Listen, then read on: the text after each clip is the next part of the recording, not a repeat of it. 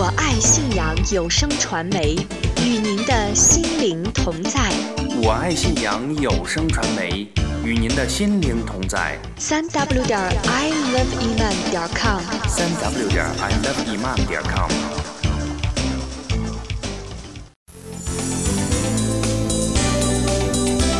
讲述穆斯林自己的故事。我爱信仰微访谈。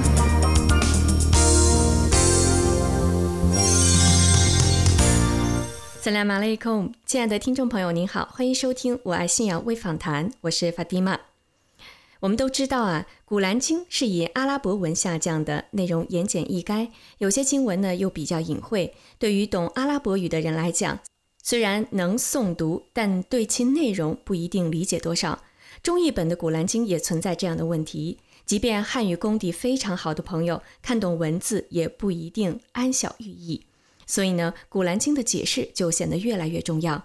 从先知及射门弟子时代开始，就有解释《古兰经》，到后来出现了专门从事解释《古兰经》的独立宗教学科，那么也称经注学。《古兰经注》的出现呢，的确给伊斯兰的研究者和学习者一盏明灯。今天呢，我们非常荣幸邀请到。年轻的刘玉奎阿訇跟听众朋友一起来分享一下有关《古兰经注》的话题。那么，刘玉奎阿訇呢，出生于一个教门世家，他的祖父、父亲一直热衷于教门。父亲呢，目前还在担任清真寺的阿訇。刘阿訇曾经呢，留学马来西亚学习《古兰经》背诵，成为一名 Hafiz。后来呢，赴沙特麦地那大学在《古兰经》系学习。他的专业呢，包括的课程有《古兰经》经注、《古兰经》七种念法、《古兰经学》和阿拉伯语等等。那么学成后啊，刘阿訇曾经在深圳穿梭于各大宗教课堂进行演讲和宣教。目前呢，他在西安鸿福街清真寺任阿訇。下面呢，我们就有请刘阿訇跟听众朋友见面。呃，刘阿訇你好，萨拉马雷空。晚上好，晚上好。呃，各位我爱信仰的听众朋友们，大家好。首先在这里给大家致以伊斯兰最崇高的问候，阿斯拉马莱贡。瓦莱贡斯拉姆。嗯，那么刚才我们在介绍刘阿红的时候呢，大家听到她呢是曾在沙特的麦地那大学攻读古兰经系。嗯，专业呢也包括了很多的课程，但是我们知道呢，呃，麦地那大学的古兰经系呢入门的门槛非常的高，呃，首先呢，他必须要通背古兰经，是吗？啊，是的。怎么会想到去麦地那大学学古兰经专业呢？嗯，因为首先，呃，古兰经是我们伊斯兰所有学科的一个知识的源泉。那么，作为我个人来讲，呃，之所以选择古兰经系。首先是目的是要打好这么一个基础，以便于日后在各个学科方面有更多的这个呃造诣。然后呢，呃，还有一个原因就是，中国的呃穆斯林，包括在麦地那留学的中国学生，呃，一直以来都没有人进入古兰经系进行就是专业的这个学习。嗯。嗯，原因是刚才你也说了，这个门槛特别的高。嗯，对。那现在在中国来讲，有两个人对在这个专业是的学习并且毕业是的，是的，挺不容易的。那我们知道，在伊斯兰世界呢，想要研究或者了解《古兰经》，必须要读它的这个《古兰经》的经注，对，是吗？是。那您可以跟我们听众朋友介绍一下，到底什么是《古兰经》经注？呃，《古兰经》经注这个是一门学科，啊，《古兰经》经注这一个词在阿拉伯语当中。我们把它称为是 tafsir，我们中国的穆斯林对于 tafsir 这一个词并不陌生。对。说 tafsir 就是古，就专门指的就是古兰经的这个经注，啊。那么 tafsir 它的到底是包含了什么意义呢？首先从它的字面意思来讲，tafsir 它包含的意义讲一个说明、阐明某一个事情或者某一个单词它里边的深层的这个意义。当然了，学者们对于 tafsir 这一个词，在用在《古兰经》经注这个概念上面，有不同的定义的方法。但是汇总的一个定义方法，就是 Sheikh Muhammad al-Zahabi 他说：“tafsir huwa ilmun yabhasu an muradillahi ta'ala bi qadri taqatil bashariyah。”他说：“tafsir 古兰经经注就是那一个。”人类通过自己最大的努力和能力去寻找安拉所要表述的那一个意义的一个学科。但是呢，还有一些学者们认为，能够表述《古兰经》注的另外一个名称。不仅仅是 tafsir，还有另外一个名称，它叫 ta'wil。但是呢，ta'wil 和 tafsir 之间，从字面意思来讲是没有区别的。但是呢，结合安拉在古兰经里边对于 ta'wil 这一个词的和 tafsir 这两个词它的应用的情况来讲的话，学者们汇总出来说，tafsir 这一个词，对对于所有古兰经的经文的一种解释。但是呢，ta'wil 主要强调的是那一些人类无法解释的经文的这一个解释，因为安拉在古兰经里边说，没有任何一个人知道他的 ta'wil，除了安拉。这里安拉把对于他的这个解释呢，用了一个 ta'wil 这个词。嗯。那么安拉在这个这一段这节经文之前，安拉说，呃，给你指的是我们的母圣算了拉尔赛拉曼，他给你降世了，是明显的经文。明显的经文是《古兰经》之母，然后安拉说，另还有一部分的一个隐藏性质的经文，所以呢，学者们说，对于这些明显经文的这个解释呢，用的是 tafsir，当然了，还包括整个的《古兰经》都可以用 tafsir 这个词来表示。嗯。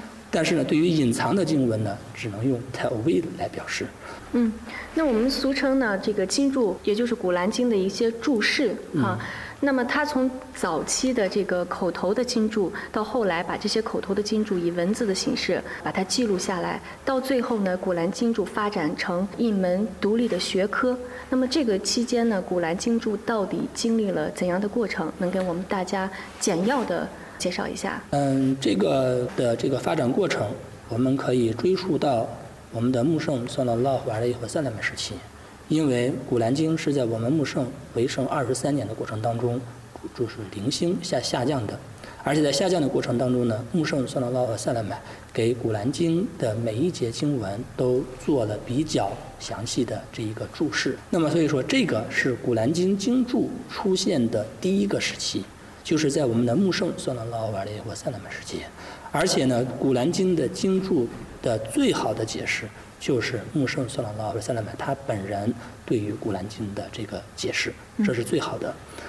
然后当然了，在那一个时期呢，我们的穆圣算拉拉和塞勒曼他没有命令当时的圣门弟子对于这些《古兰经》经注做一个记录，是为了什么？是为了避免把穆圣算拉塞勒曼他所说的话和安拉所下降的这个经文混淆了，是为了避免这种情况。当然了，还包括所有的记录行为，在那一个时候呢，可以说是基本上都是没有的。除了《古兰经》原文的这个记录，是在穆圣算拉拉和塞勒麦时期是存在的。然后呢，在穆圣算拉塞勒麦归归真以后，来到了圣门弟子的这个时期。在这个时期里边呢，圣门弟子根据他们对于《古兰经》的这个理解，也对于《古兰经》的部分的经文做了相应的这个经注或者相应的解释。但是呢，我们要知道，呃，圣门弟子对于《古兰经》的这个解释是被承认的，是可以上升到穆圣算拉拉和塞拉麦对于《古兰经》的解释的，就是可以去同样的去看待，这是所经历的第二个过程。但是呢，这个时期里边呢，同样没有这个记录的行为，直到了下一个这个阶段，就是再传弟子，他比较现代时期，他们对于《古兰经》的这个经注呢，是结合了。啊，穆圣和撒哈尔本是门弟子，他们对于《古兰经》的经注的一种传述下来的东西，根据当时的社会现状，对于《古兰经》经注呢，又做了一一些具体的一些补充。而到了这个时候呢，同样没有形成记录的行为。那么，记录的行为是在什么时候出现的？是在伊斯兰教历的二世纪才出现的。那就是然后口头经注已经延续了很长的一个阶段。对，口口头经注可以说延续了大概一个世纪的时间。嗯。然后到了第二个世纪的时候，他们才开始进行笔头的这种记录性的行为。然后我们今天接触到的《古兰经》的经注，很多都是从二世纪开始。后期又经过不同的学者的汇总，结合经典的这种解释的补充，才延续到我们今天。嗯，那么。迄今为止啊，应该从记录《古兰经》注开始，经历了很长的一段时间。那么这个期间有没有广泛被认可的，在世界伊斯兰这个范围内比较有名的一些经注呢？这个《古兰经》经注比较有名的，可能说不同的区域有不同的这个意见、不同的看法。但是呢，比较公认的，呃，这里呢我列举一两个吧。第一个呢就是。呃，它的名字叫 Jamia al-Bayan al-Tawil al-Quran，这个是一个经注的名字。嗯。翻译过来就是叫《古兰经明解大全》，还有一部分人，咱们国内的学者们把它翻译成是《古兰经总会》。这它的作者是 Sheikh Muhammad bin Jarir al-Tabari，嗯，把通常称为是 Tafsir al-Tabari，指的是什么？Tabari 经注。这个经注呢，是所有《古兰经》经注当中。最权威的一本经注，就是我们通常所说的泰伯里。泰泰伯里经注，对，它是一个最权威的经注。后期的所出现的《古兰经》的经注，大部分啊都是从这个《古兰经》的经注里边，泰伯里的经注里边所引用的东西出来的。因为泰伯里这一个经注呢，它是非常严谨的，把所有穆圣萨拉萨勒们他所说的话。萨哈尔本圣门弟子他们的这种呃这种注解，还有再传弟子他们的这种注解，完完全全的是什么？就是引用过来的。嗯。而且对于他们的这种传输系统各方面的话，也做了非常严谨的这种甄别好。所以说，他的这个《古兰经》的经注呢，是所有经注当中最权威的。这是第一本。还有就是我们 Tafsir al-Quran al-Azim Ibn Kathir。是谁和伊布鲁凯西尔他所著的伟大的《古兰经》的经注，嗯，而且呢，这个《古兰经》呢，在在目前来讲，大多数的阿拉伯国家的伊斯兰学府里边，嗯，都作为了他们的教科书，嗯，啊是比较公认的一个。还有呢，其他的就是我们中国穆斯林可能比较熟悉的、比较著名的，比如说 Tafsir al-Jalalain，啊，还有 Tafsir al-Munir 等等等等，这些呢都是比较著名的 Tafsir。嗯，刚才听到呢，您介绍的著名的《古兰经注》，那么在我们伊斯兰历史上都是公认的。那么可见呢，我们的学者也做出了很大的努力。那么我想问一下，在这些著名的经注当中，有翻译成中文正式出版的吗？正式出版的这个《古兰经注》，应当由咱们呃著名的孔德军阿红所翻译的《Tafsir al-Quran al-Azim Ibn Kathir》。伟大的《古兰经》经注，它的作者是伊本·凯西尔，中国穆斯林把它通常称为是伊本·凯西尔。这个《古兰经》经注呢，是我们呃通过孔阿訇给我们的这个翻译呢，确确实实给中国的穆斯林大众带来了非常积极的意义。是，呃，这有一个小插曲，就是大家都知道，呃，孔德军老师，咱们翻译这本。经注的作者译者，他呢是当代呃伊斯兰学者、翻译家，在职的伊玛目。那么他的著作也很多，比如说有《伊斯兰人权与西方人权对比研究》《伊斯兰复兴简史》等等。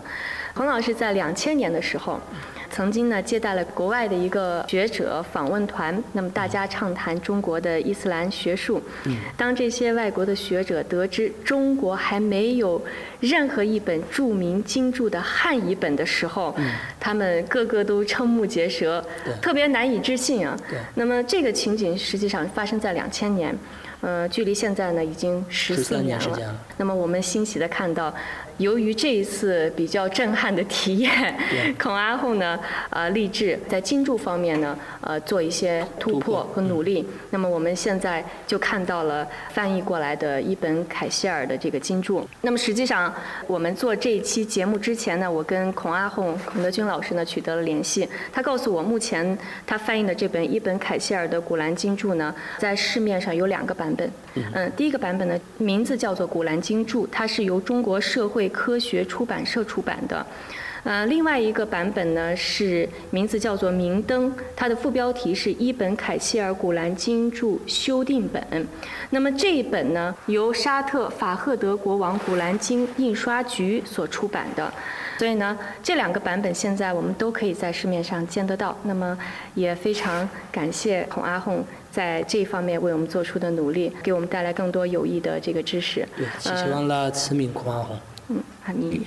那么我们现在有了这些翻译过来的经注，如何更好的结合这些经注来理解《古兰经》呢？首先，我们要知道，《古兰经》经注它无论翻译的再好，它都不一定能够完全表达《古兰经》原文所要表达的那一个意思。没错，它是人类自己根据自己的能力结合。经典里边的依据所解释出来的东西，然后被翻译过来的。没错。所以我们在看《古兰经》经注的时候，首先要知道这么一个背景。然后呢，我们在看《古兰经》经注的翻译版本的时候，可能会出现什么问题？可能会出现明明翻译过来的东西，我们还是看不懂，可能会出现这种情况。没错。这里呢，就要就提出了一个要求：每一个学习《古兰经》的人，你都应该尽自己最大的可能。去学习阿拉伯语，这是必须的，因为安拉是用阿拉伯语下降了《古兰经》，所以你一定要先学好阿拉伯语，这是必须的。否则的话呢，翻译的版本翻译的再好，你没有阿拉伯语的基础知识作为这个条件的话，你是很难看懂翻译版本的。即便是你懂中文，你的中文功底也非常的深厚。对对对对对对，尽自己最大的能力去学习阿拉伯语。对，然后呢，在看《古兰经》经注的过程当中，包括翻译版本，你还要了解。你比如说，《古兰经》里边有它的，呃，有这个下降背景，经文的下降背景。这些下降背景的话呢，你是需要去了解的，因为它的这个下降背景决定了这一个《古兰经》的经文在下降的过程当中，它具体所要表达的那一个意义，而不一定是表面的意义。啊，也不是说你看了这个翻译版本的经注就能够呃所要体会的那么一个意义。啊，这这这是一种情况。还有呢，就是说你还要了解，比如说《古兰经》，它当中有废除的经文和被废除的经文。因为废除的经文和被废除的经文，它的其中的一个意义就是体现安拉对于啊一切所有的穆斯林的一种恩典，其中的一个意义，但不仅仅是这个意义。你比如说，关于禁酒的经经文，安拉就把它怎么样呢？用三节经文来表述了这个禁酒的这个过程。也就是第二段来废除了第一段，第三段又废除了前两段。那么像这种就是大家公认的这种被废除的经文的情况。但是呢，还有一些可能存在一些分歧的，到底是哪一个是被废除，哪一个是哪一个是废除的，可能会存在分歧的。那么汉语的版本里边，可能就不一定那么完完整的提到了。但是呢，我们说回到你刚才的问题，如何通过《古兰经注》来理解《古兰经》？嗯，最后就是我要说的，最好的办法就是你不仅仅去看它的翻译版本，还要去多多的去问，多多的去学，嗯，这样才能够理解正确。最主要是掌握阿拉伯语。对，阿拉伯语是前提。那如果还有一种情况，就是说很多的人没有机会去学阿拉伯语，或者说由于各方面条件的限制，哈，比如说年龄啊，呃等等各方面的原因的限制，没有办法去学习这个阿拉伯语，但是他还是非常想、渴望去理解和了解《古兰经》当中的真意。那么这个时候他应该怎么做？这个时候的话呢，就是说他还只能是我们对于他的这个建议呢。还是多多的，仅是看他手上的这一个《古兰经》的这个经注的翻译版本，还有同时从其他的渠道，你比如说相关的圣训的翻译版本里边，因为《古兰经》的经注里面，其中有一部分就是用圣训来解释《古兰经》，嗯，对不对？从圣训的这个翻译版本里边去结合着去看，这样的话呢，就是说他的这个理解各方面可能就会更加透彻一些。嗯，然后呢，确确实实不懂的情况下。你还是要找到那一个懂得《古兰经》注解的人，让他来结合原文来给你做一个详细的解释，这是最好的办法。好，那么在我们现实生活当中，呃，尝试着去理解《古兰经》的人不少，但是呢，更多的人比较看重去诵读《古兰经》。嗯，到底诵读《古兰经》重要，还是理解《古兰经》重要？嗯，这个他的这个问题的侧重点是不一样的。嗯，如果说从从公修方面来讲的话，那你诵读古兰经是重要的。嗯，因为穆圣斯拉萨勒们他说了，谁要是诵读古兰经当中的一个字母，啊，他就有一个有一样善功的回赏。嗯，而这个善功的回赏呢，是有十倍善功的回赏。啊，穆圣说，我不说艾利弗良米姆是一是一个字，而 elephant 是一个字，lam 是一个字，mim 是一个字，因为它可以为你在后世来积累更多的善功。没错。啊，来增加你在后世里边安拉的那一个称盘当中的重量。对。对吧？但是呢，从如果说理解《古兰经》的话，从现实意义来讲的话，那么理解《古兰经》就要超过了这个诵读《古兰经》的重要性了。嗯。因为我们说学习《古兰经》，理解《古兰经》，它的意义是指导我们的现实生活。没错。我们的语言、我们的行为、我们的生活方式、我们的接世待物，还有我们包括我们这，比如说如何去更加正确的去崇拜安拉。如何正确的去跟随我们穆圣算了拉瓦留萨拉麦的这个遗教？感谢刘阿红跟我爱信仰的听众朋友一起分享这么多有关古兰经注的有益知识。嗯，今天呢，呃，非常高兴接受呃法蒂玛的采访。啊，我们呢说通过这个平台呢，希望更多的这个我爱信仰的听友能够从中获取更多的有益的知识。最后呢，衷心祝愿各位听友。啊，在生活方面，在教门方面，能够一帆风顺，也能够获得安拉各方面的慈悯。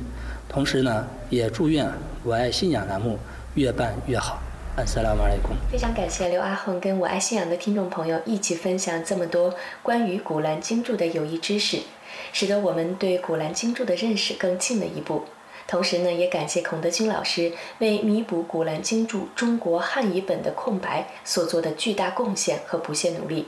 最后呢，法蒂玛想以沙特法赫德国王《古兰经》印刷局出版的明灯》一本凯希尔汉译本序言中引用的古兰来结束我们今天的“我爱信仰”微访谈。